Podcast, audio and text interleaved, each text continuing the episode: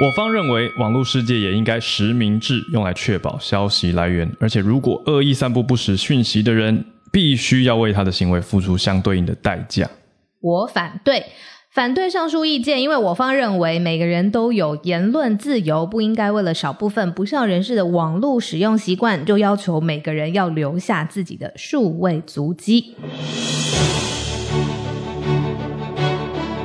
Hello，大家好，我是浩尔。嗨，我是小鹿。您现在收听的是全球串联早安新闻 Podcast 版本。今天是我们的特别专题内容，因为呢，现在我们每一个人都在资讯爆炸的年代，每一天都是主动或是被动接受很多的资讯嘛，对不对？但是接受资讯的时候，它背后隐藏着什么样的意识形态，好像我们不容易看见。嗯，从今天这一集的片头，有没有感觉到我们这一次专题的重点？假消息是非常重大的，影响范围非常的广泛。嗯，没错，我们今天就是要讨论真假新闻啊，难辨呐、啊，中间它蕴含的意识形态，或者是它中间你知道整个逻辑是什么？嗯，对啊，所以我们特别邀请到了独立媒体报道者的副总编主笔刘志新来跟我们一起谈这个重要的题目。非常欢迎志新。Hello，大家好，我是志新。嗨。诶，我们就先从一个定义的问题开始好了。嗯，我知道你这个著作等身，可以这么说吗？但是要定义什么是假新闻，容易吗？嗯其实，大家“假新闻”三个字不是最正确的 term，所以要讲到定义的话，嗯、大家都要回头去说，它就是不实资讯。嗯，不实资讯其实包含是一个光谱，它按照恶意程度跟假的程度，它可以分成很多很多各式各样的讯息，包括了争议讯息，或是半真半假，或是他真的不小心写错的，就是各式各样的这样混乱的、有问题的资讯，被现在泛称为一个假新闻。但真的，你要进入到定义阶段的话，它就会分成 misinformation、disinformation，或是仇恨言论等等的。其实它还可以分得非常的细。嗯，是一个光谱。嗯，我们自己早安新闻最害怕的就是我，因为我觉得大家都在讲社群媒体，可是我觉得早安新闻是一个很特别的媒体社群。那我们在这个社群里面也会一直传播消息，跟大家互动。嗯，最害怕的就是不小心。不小心出错了，可是我们早安新闻，我觉得还有一个优点，就是因为大家同时保持串联的状态，嗯，所以及时的赶快更正，嗯，会是我们的一个弥补措施啊。我刚想到一个，你刚刚把这个呃不实讯息定义清楚了嘛？你有没有做过一个研究，或大概我们想一下好了，嗯、我们一天假设每一个人接受到十则新知好了，新的讯息。嗯不论你是从数位的还是网络的各种实体的各种，你觉得现代人二零二二年的现在里面有多少则不实啊？有办法有一个数据呈现吗？哦、哇，这个就是要很很残酷的，就是回到每一个人的使用习惯是什么了。所以真的每一个人他每天接触到的讯息量可真可假，可是。你得，大家可以问自己喽，就是你自己每天看的都是哪些东西，然后那个呢？其实其实很多时候人家就说啊，我是记者嘛，然后很多人说都说、嗯、啊，现在的记者就怎样怎样怎样啊，我就觉得其实大家在说这个话的时候，都反映了他他的他在看的东西是什么。嗯、对，所以其实刚刚那个问题，它就反映了你每天看，嗯、就像你会问说，哦，台湾的食物到底有多少加人工色素？那其实你，但就看你每天吃的东西是从哪里来。就是你也可以吃的是全有机的或什么，那可能就全部都是健康的嘛。但如果你自己选择了去吃有问题的东西的话呢，你可能一三餐都是有问题的东西。所以这要回到每个人的那个资讯的饮食习惯。嗯，可是我觉得中间会有一个误区，是我吃到有人工色素的东西的时候，我味觉会呈现嘛。嗯，可是。会吗？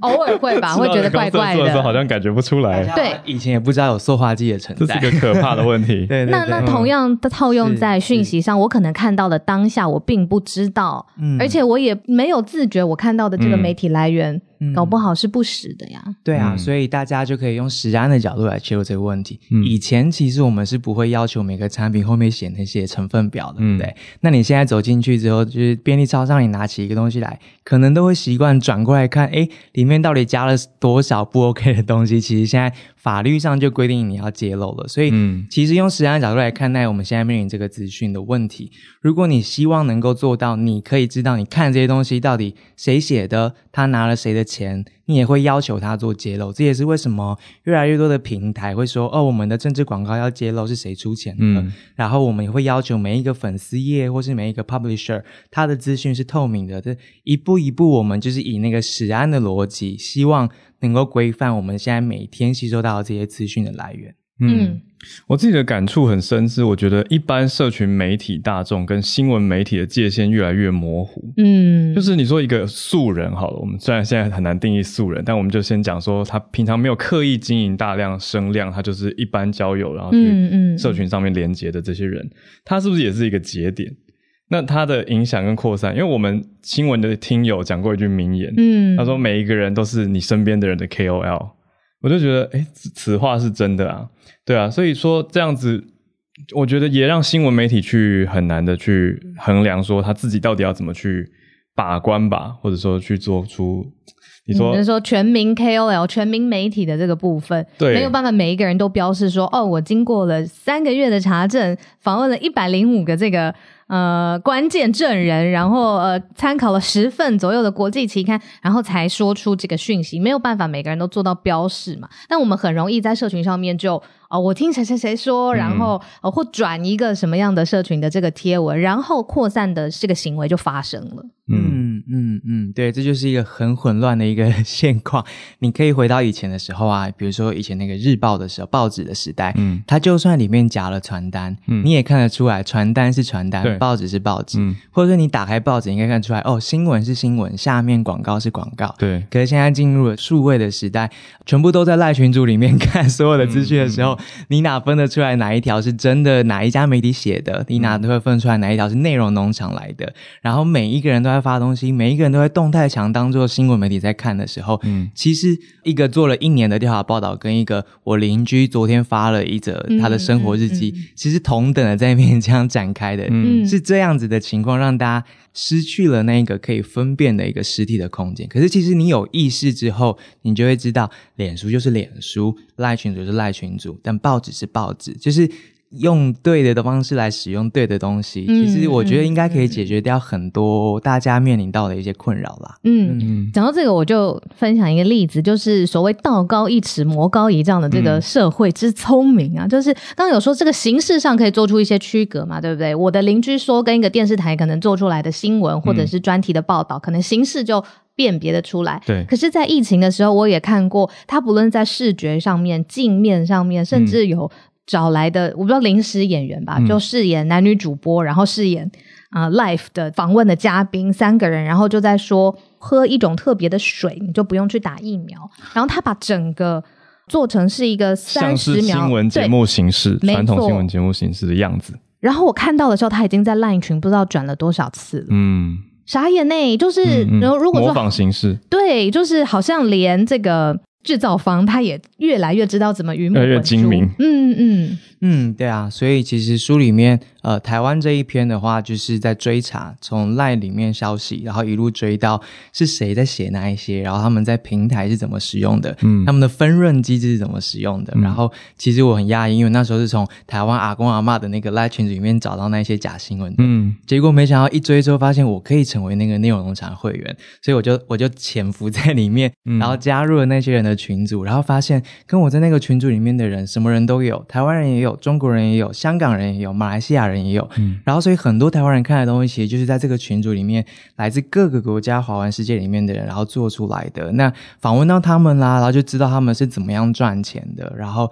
台湾人在看的这些东西，为什么很多会跟中国那边传的东西有关系？就是他们就会一一的解释给我们听。其实后面有一些市场的因素，有一些商业的逻辑，但是也因为这样子的一个产业链或跨国这样的平台制造方的存在，那有心人想要制造一些让大家看的东西的时候。也出现了那样子的缝隙，就是有钱就可以买的这件事情就发生了。嗯、所以大家在台湾这边会让大家解释的就是啊，赖、呃、群组里面那些东西是怎么做出来的，然后那个商业逻辑是什么？我觉得理解这件事情之后，再去看你的赖群组，你就会知道。啊，原来那一些陌生账号加我跑友，或是我为什么会突然被加入某一些群组，其实后面都是一些 AI 人工智慧的这些城市啊、机器人城市啊等等。那刚刚讲那些些 video 或什么的，其实 AI 也很多用这些人工智慧都可以做得出来 deepfake 这些东西，其实它都是同一个逻辑在制造这些假象。嗯、那在延伸，其实它就变成了诈骗，就是在美国的诈骗是可以用你阿嬷的电话号码，然后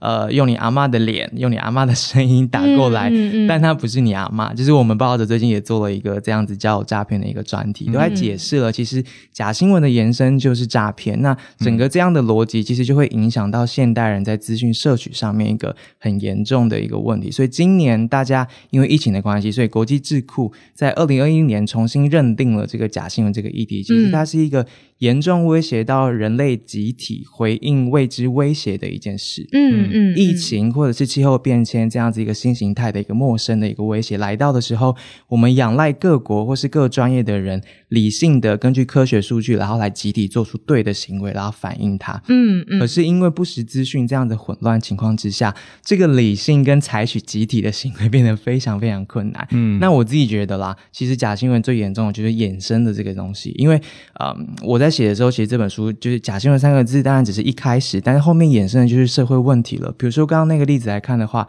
有能力能够接触到真实资讯的人，嗯、他在未来可能就是某一种你说阶级吗？因为有些人就是有有办法订阅媒体，或者他就是高知识分子，他当然不会被不实资讯给蒙骗。哦，有选择权。对，但是很多人他就是会活在呃一些不实资讯里面，或是说他就是没有办法订阅那一些呃拥有更高门槛的这些媒体啊，嗯、那他未来可能就会在这样的失序当中就迷惘了，或是在疫情这种情况发生的时候，嗯嗯嗯、他就真实的。健康会受到伤害，所以其实这个议题，大家用这个方法来看待它的话，就会知道我们是值得投入资源，以及它不是一个政治上面谁对谁错的问题而已，嗯嗯嗯、它是真的影响到集体社会行动的。嗯，就是打假的这个部分。对，你刚刚有提到一个，我很有很好奇，就是商业模式。嗯。嗯这个赚钱是谁在赚？然后这个分润现在是怎么样？报价单吗？我看一下，有有报价单。逻辑是怎怎么分这个商业上的利益？是一个是一个 business。对啊，所以书里面大家就访了各式各样的这些 真相制造商人，嗯、就包括剑桥分析啊，或是北马其顿那一些做假新闻就影响美国大选的这些网军，嗯、然后也包括了台湾或是中国那边的这些内容农场主。其实里面描写各式各样的商人，就是想要让大家知道，当我们的网络的这些所有的行为都背上一个最根本的，就是广告这个商业模式的时候，嗯，就大家想一想，以前最大可能是 Microsoft，它它的商业模式并不一定是广告，对可是现在最大是 Google 跟 Facebook，他们的核心就是广告嘛，嗯、就是他们那广告就需要什么？就需要流量。嗯、那什么东西最能够带来流量？很可怕的是，演算法鼓励的内容。很多时候，呃，是一些有问题或靠近社群规范的内容。书里面有扎扎实实的这些研究，嗯，指出来的这一些证据，以及最近的 Facebook File 也这些流露出来的文件也都说明了这件事情，嗯，所以。需要赚流量来赚广告费，那谁会谁有资格，谁有能力生产出那一些内容可以带来流量，他就有办法赚到钱。那现在这些去中心化的低门槛的这些平台机制，让赚广告流量的钱这件事情变得非常非常的简单。嗯，我我我潜伏进那个群组的时候，我发现，嗯，我三分钟就可以成为会员啦。嗯、然后我不用任何一个 partner 就可以再透过那个平台找到跟我当上下线的这些写手，或者是帮我分享内容的人。那所以。嗯其实，呃，像法国那一篇就写到了，呃，跨国的人怎么样，包括俄罗斯，包括美国白人主义者，怎么样透过云端的这些聊天室，或是 Google Drive 上面的这些 material 的互换，嗯嗯嗯、他们可以去影响法国的总统大选。因为我在总统大选现场嘛，然后就看到台上发生的事情跟云端上面发生的事情，竟然是美国人假装法国人，然后来影响，嗯、然后透过俄罗斯的骇客就把东西这样传到世界各地，所以。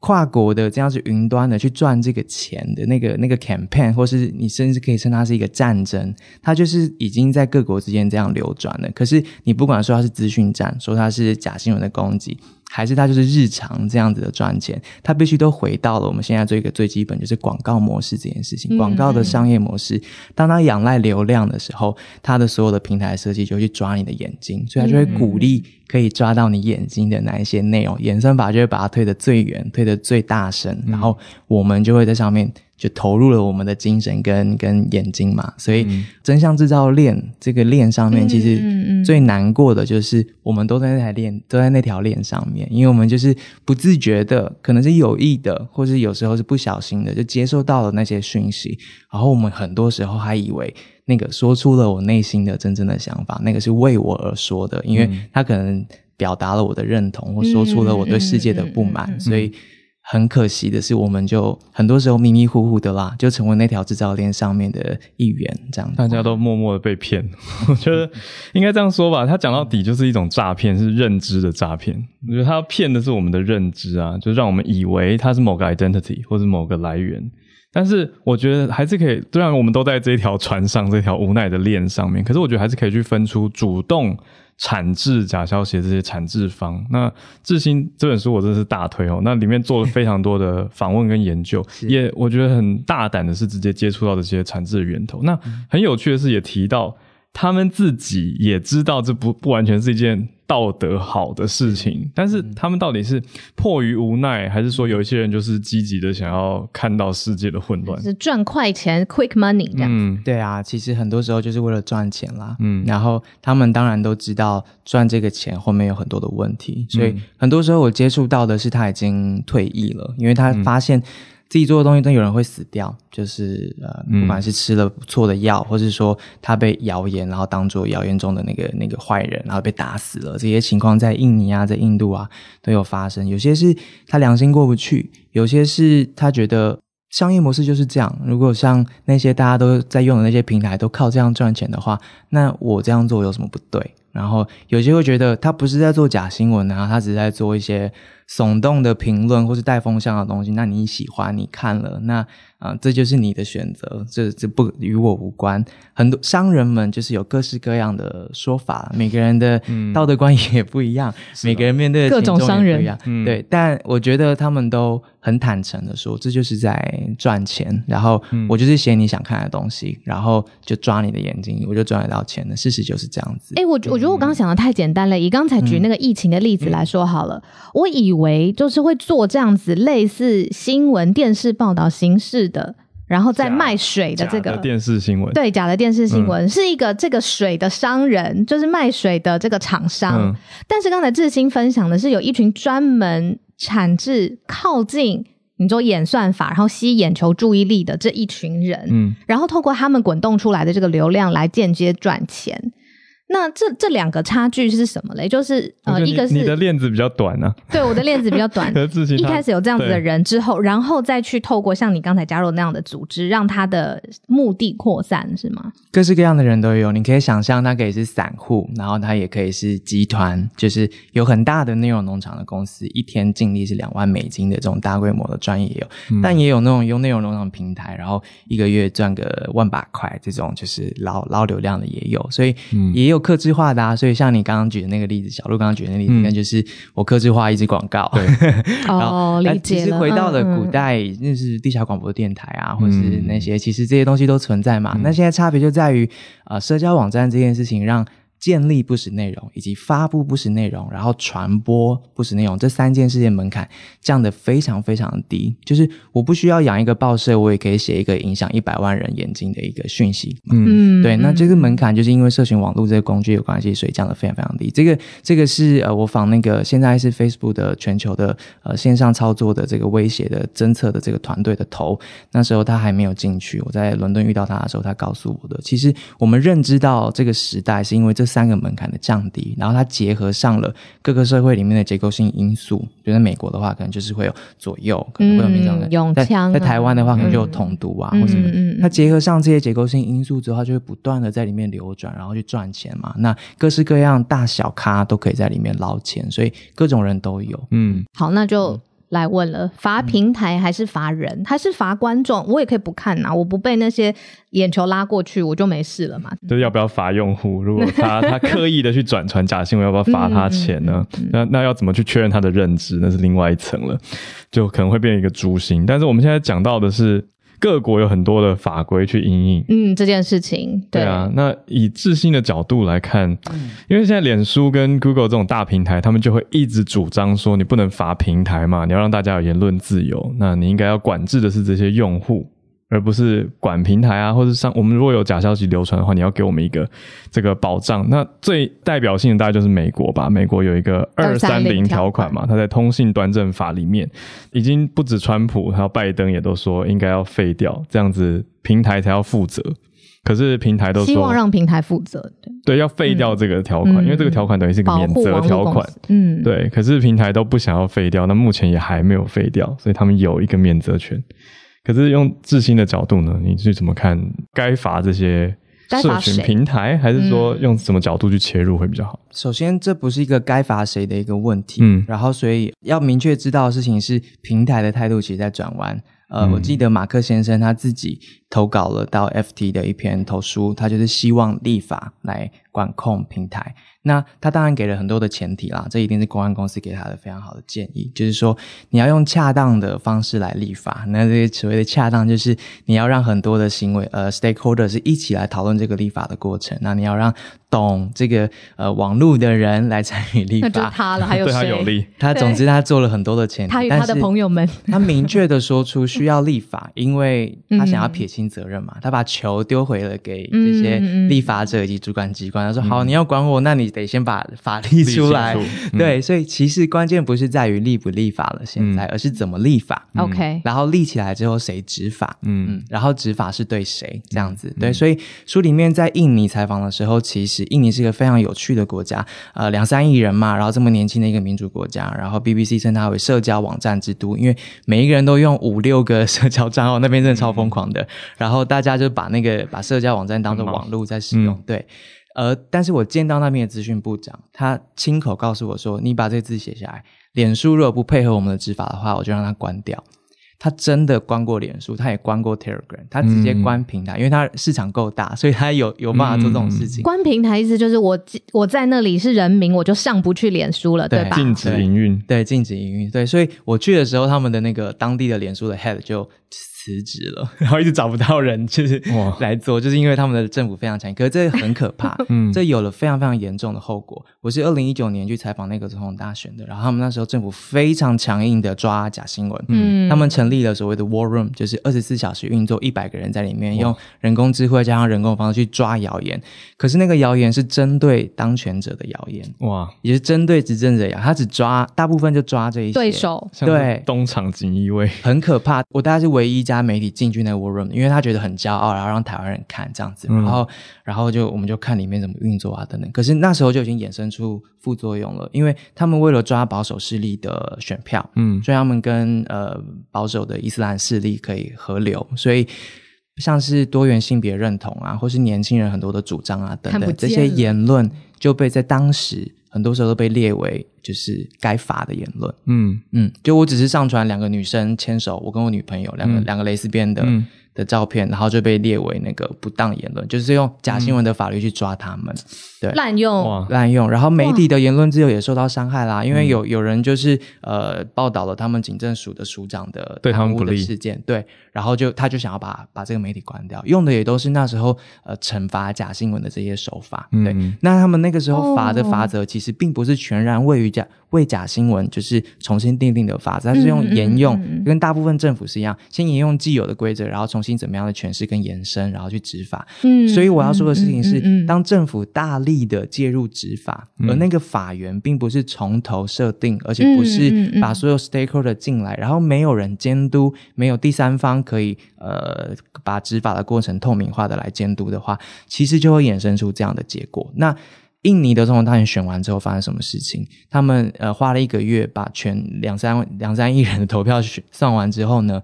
接下来一个月大家上街抗议，嗯、因为大家已经相信，就是觉得假新闻政府抓假新闻抓的这么严重，他们一定捏造了当选的事实。对，所以他是一个后坐力，然后那一个月就抗议，然后就有人死掉了，因为他他觉得他要守住他的国家，然后等等就是发生暴力。那接下来要发生什么事情呢？农民跟青年就是呃联手起来上街抗议，因为保守势力介入了，他们介入了这个立法的过程，所以后来上任之后的第二任的佐科威就延伸出了很多立法上面的让年轻人失望的这个改革派的势力的这样的做法。嗯嗯，嗯嗯，所以你说这个立法。的过程，并不是立不立法而已，而是怎么立，然后那个法立起来之后。谁来监督这一些？印尼就是一个最最明确的例子，马来西亚也是啊。他们之前时间颁布过一个非常失败的法律，后来就是新的政府上来之后全部推翻，然后重来开始。嗯、所以这个问题真的很困难，进、嗯嗯嗯嗯、一步退两步。嗯，那时候就是访了欧盟的专家，他其实点出了一个很重要，就是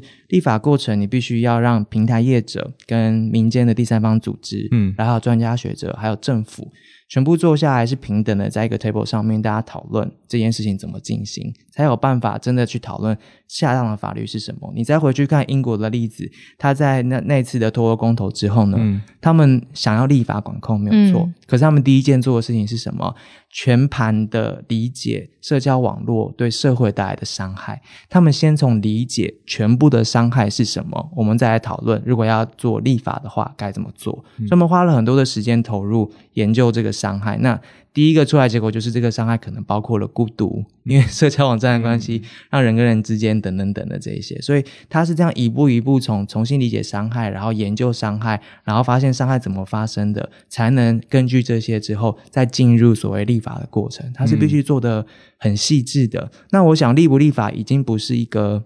大家的讨论应该不是立不立法这个事情了，因为台湾现在 NCC 也把网络的业务纳进他们的的主管范围了嘛，嗯、这是最新的的决定。嗯，但是接下来就是怎么立法，然后这个立法过程有没有办法监督？那平台业者有没有办法回应？各国提出来这样的要求，平台业者扮演什么样子的角色？谁能够让他可责？我觉得这个是蛮困难的，尤其对台湾来说。嗯，可责。你看，脸书它跨国的国际企业，嗯、每一个国家它定的规章可能也不一样，它要诉求保护的对象也不一样。嗯、刚才志兴讲的，我有点鸡皮疙瘩，就是当打假这件事情出现的时候，对谁来说那是假的，才是一个新一层的问题嘛，对不对？他可能打意义，但是把。假新闻的帽子扣上去，把不实资讯的帽子扣上去，那这个比之前没有立法更严重，嗯，对不对？因为我觉得，就是我们在讨论的已经变成到到底什么是真相了，就是真相谁说了算？就是有钱的人呐、啊，有权利的人觉得那个是真的，就是真的。原来这么悲观，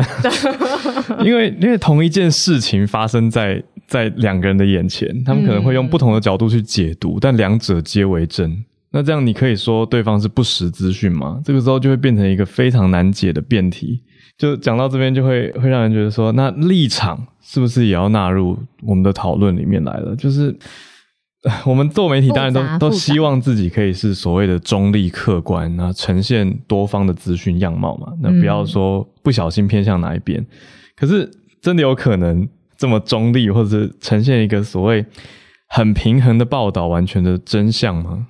嗯，我觉得立场是是。一回事情，是一个元素嘛？嗯、可能偏向偏向左边，偏向右边，偏向执政党、反对党，各种都有。可是他如果真的是明确不实，像是会害一个人的谣言，然后害他死掉了，或者是一个疫情方面的一个假的药物，害人家用了、嗯、喝这个过滤水，然后就伤害自己身体、身体或者是生命的损害。对，那这个就很明显。共同价值，大家都觉得这是不好的。对对对，对，对，对，就会形塑出来。其实我一直有一个印象是台湾自己的例子，我觉得这些一定也有，嗯、也有，也有印象，就是某一。届的总统大选，其实台湾大大小小的媒体集合起来，特别为了总统候选人的里面提出的政见，还有他的相关报道，来做一个事实查核平台。嗯嗯、那那一次，我觉得很一来他动员的规模，再来也是可能是成立一个专责的小组，然后大家一起 co work。那我觉得，例如说像总统。的选举是跟每一个人有关的事情，所以以这样子的同等比例的努力去，你知道确认资讯的正确性，我觉得合理。可是总不能，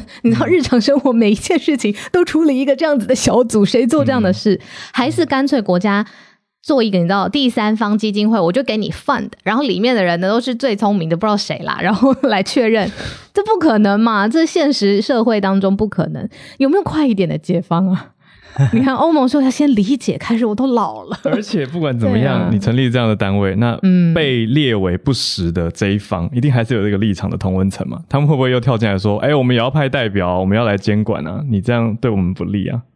Fact checking 这件事情当然不会是政府来做，那这个台湾政府其实相当的明确知道这件事情，所以几次跟官方的互动，他们都很知道这条线在哪里。因为当然台湾因为有呃戒严这件事情的潜力嘛，所以在我们的社会里面，大家当然不会容许由政府来做呃判断什么是真什么是假这件事情，这个是几乎啦，我觉得是跨时代的一个社会共识。嗯、这个在台湾是一个相较好的消息，在很多国家来说，这件事这个好消息是不存在的。嗯嗯，那台湾另外一个好消息是，台湾有很多的民间的力量在做 fact checking 这件事情，对，所以大家都应该都知道 Cofacts 真的假的这个，嗯、然后也都知道台湾事实查核中心，嗯，然后也知道 Michael p e n 嗯、然后还知道美玉仪等等等的，嗯、其实越来越多的这样的事实查核者。那呃，虽然我们通称它为事实查核者，可是每个组织运作的方法都不太一样。那你你会发现这件事情是全世界都在。进行的一个趋势，那书里面也描写了德国啊、印尼啊、法国这些事实查核者，他们面临到什么样的处境，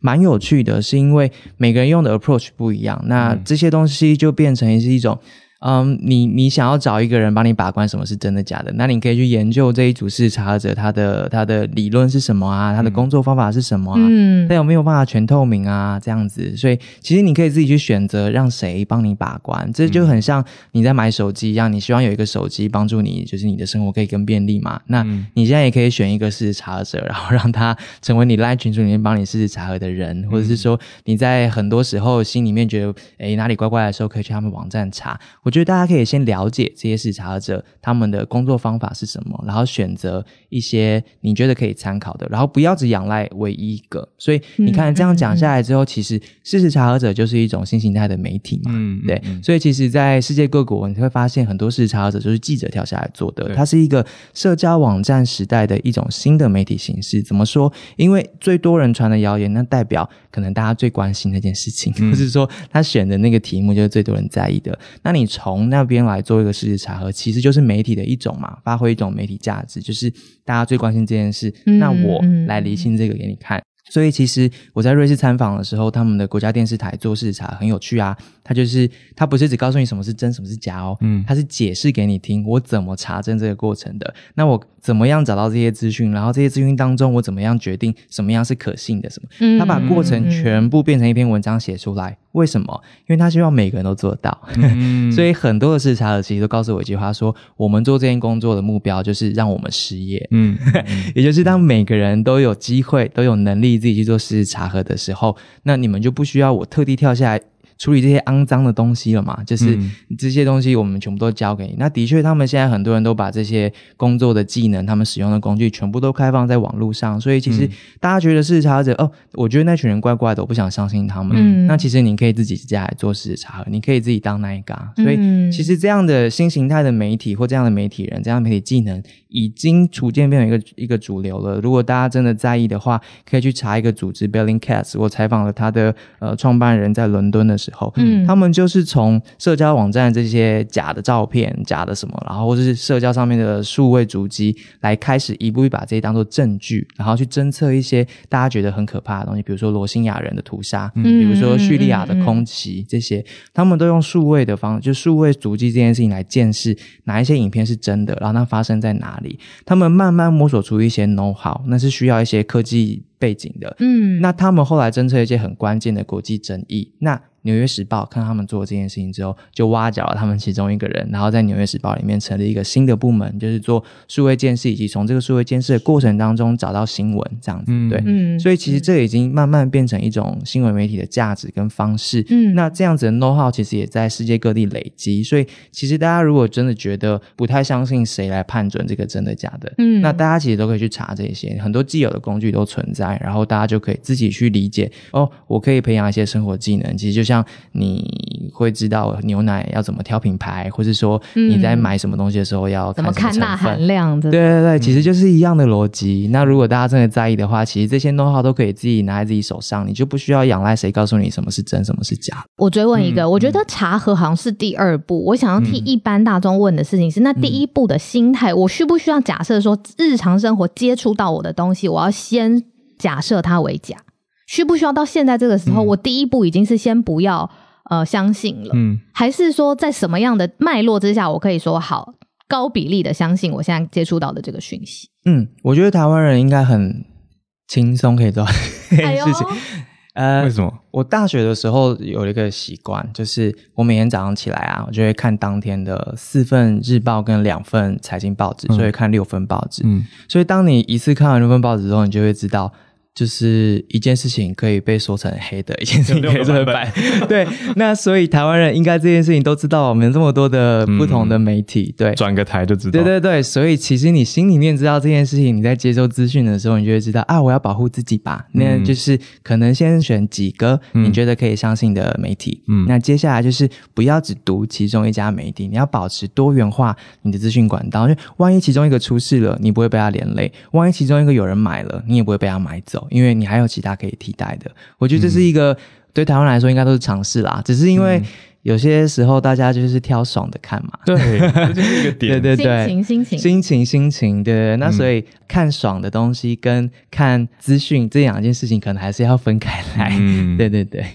对，我觉得就讲回这个点，就是有一些人，呃，看爽还算是比较个人一点。可是我觉得有一些，特别是高知识的族群，他们某种程度上是已知这个讯息不一定为真，但是对他的利益有帮助，嗯，他就选择要再去扩散，或者再去以他为着墨去讨论或带起更多的风向。嗯，我觉得这个其实是更可怕，就是比起一般看爽的大众，他不一定，他你说他转发，他最多就是转发到他熟悉的一些。卖群当然也是有扩散效益，嗯，可是他比起大媒体的声量或者所谓 KOL 的声量，还是有一个落差。对，那时候在采访郑大的郑老师的时候，他就提醒我了这件事情，嗯，就是媒体勉强还有一个可责的机制，也就是你万一就是恶意说了什么的话，可能是可以被罚的。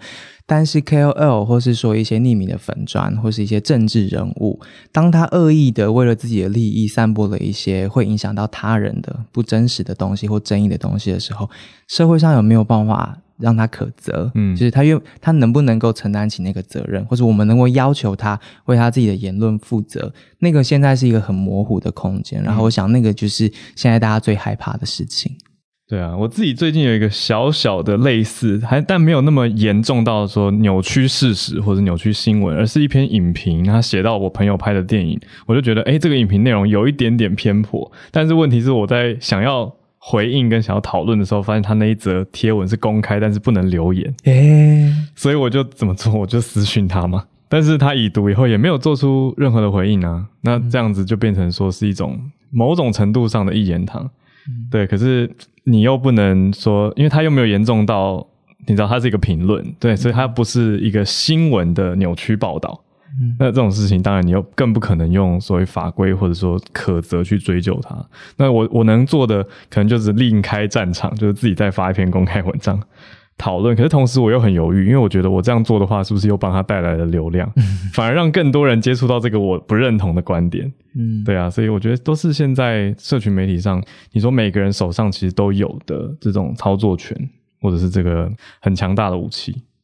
对啊，我们是不是聊聊这本书在节目的最后？嗯，因为啊，我一开始我在网络上面看到，我就先被这个。你知道文案真的好重要，每一个字都是你知道一坨的金子这样子，然后这边就四坨金子，嗯、就是先跳出来在我的眼中这样子，嗯、真相制造，制造真相的人，制造者，然后商人，嗯，然后里面呃，从他的副标从圣战妈妈、圣战士妈妈，然后集权政府，呃，网军教练就可以看到很多不同的个案，然后跨域的、跨国际的、跨生态的、跨呃商业模式的，嗯，然后穿插在这本里面，然后我重点是我注意到有很多呃业界，我刚才在跟制作人说。业界很多的，非常非常资深的，呃，带着自己的累积，然后来 endorse 这本书，嗯，所以我觉得很厉害，而且志兴超年轻诶，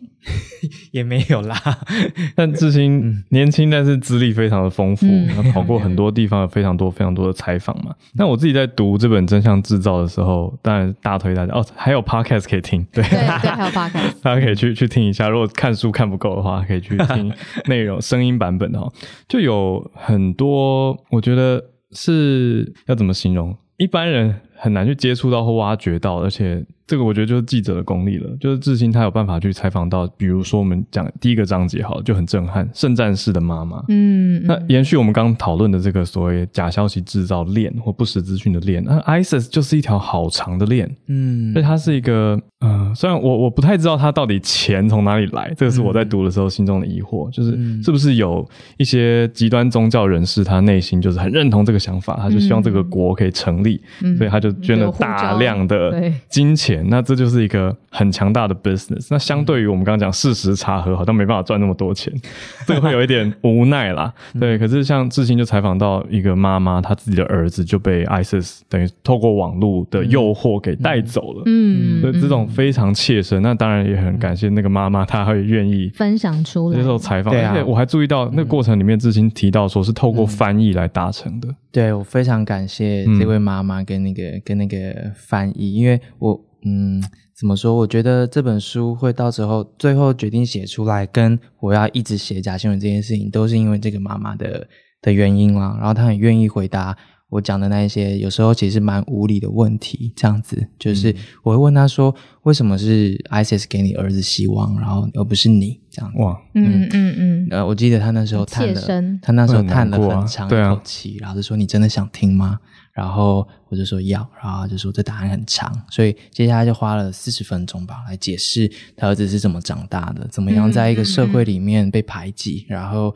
呃怎么样他们这个移民的背景在欧洲的各式各样的角落都遇到一些心灰意冷的时刻。嗯，那社群网站怎么样勾住了这个对世界的失望？怎么样在年轻人的脑袋里面植入了替代性的价值观？然后怎么样一步一步的把它。带走，就是，嗯，因为他的这样的说明，我去到那个社区之后，因为那个社区那时候很多媒体去，全世界大概五百家媒体，他们说都报道过那个社区，因为那个社区的人发动了在巴黎、在伦敦、在呃布鲁塞尔的这些恐怖攻击。对，那大家走进去都都直接说他是恐怖分子的温床，然后用那个方法来描写它很阴暗、很危险等等等。嗯、可是因为我遇到了这个妈妈，所以我去了这个社区里面，年轻人在那边试着写软体要创业的那个育成中心，我走进了他们的。剧场去听这些被歧视的年轻人在舞台上面怎么样用笑话的方式说出自己心碎的故事，嗯、然后我遇到这些长大的人，他们怎么样试图告诉这些年轻人说，就算你被歧视，就算你的履历，就算你读到博士都不会被考虑，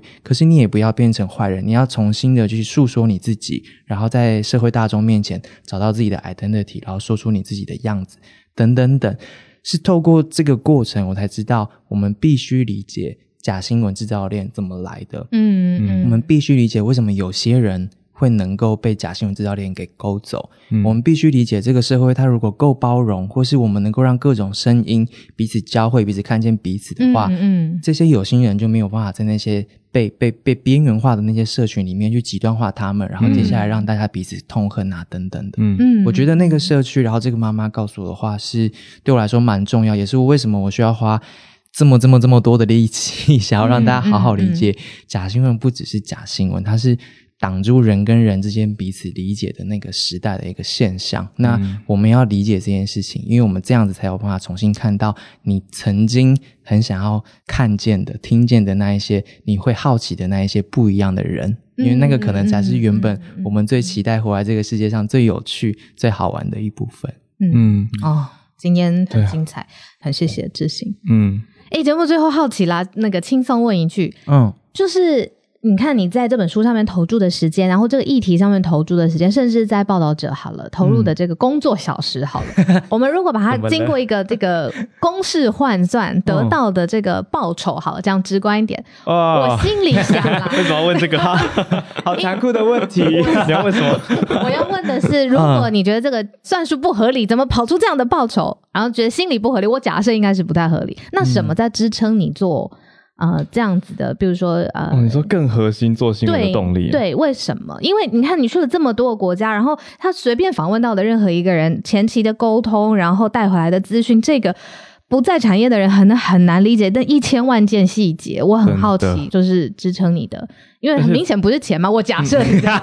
很明显，很明显，很明显。对，而且一定要跟大家讲，就是大家不是做新闻的人不知道，就是书里面写出来的是有仿到的，对，还有更多是约不到或者仿不到或者仿了不能用的。嗯嗯嗯，呃。哎，我们都是同个圈子的嘛，就是做新闻这件事情就是这样子，就是你你明明知道那个报酬，或是你也知道记者这两个字，现在大家怎么看待你的？对，所以我离开过这个产业一阵子，但后来骗不了自己，就是还是想写，还是想让重要的故事被听见。这本书在完成的时候出来哦。第一场活动之后，我的编辑又偷偷告诉我说：“志行，其实我知道这本书就是你的那个一零呃一一二四的 PTSD，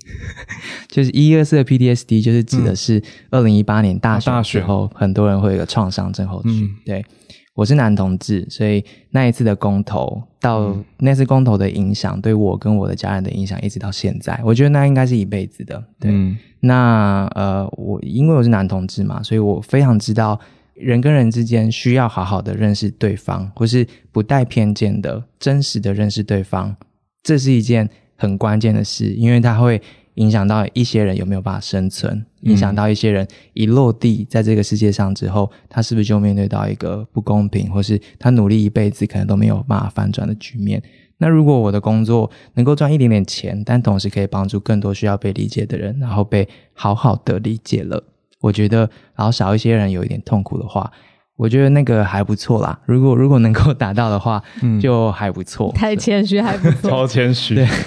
哇，很感动哎，嗯、哇，你是应该是我这几年访问里面的人，哦，我觉得真的是。很很感动，嗯，讲到心里了，因为我可以理解这有多累啦，嗯，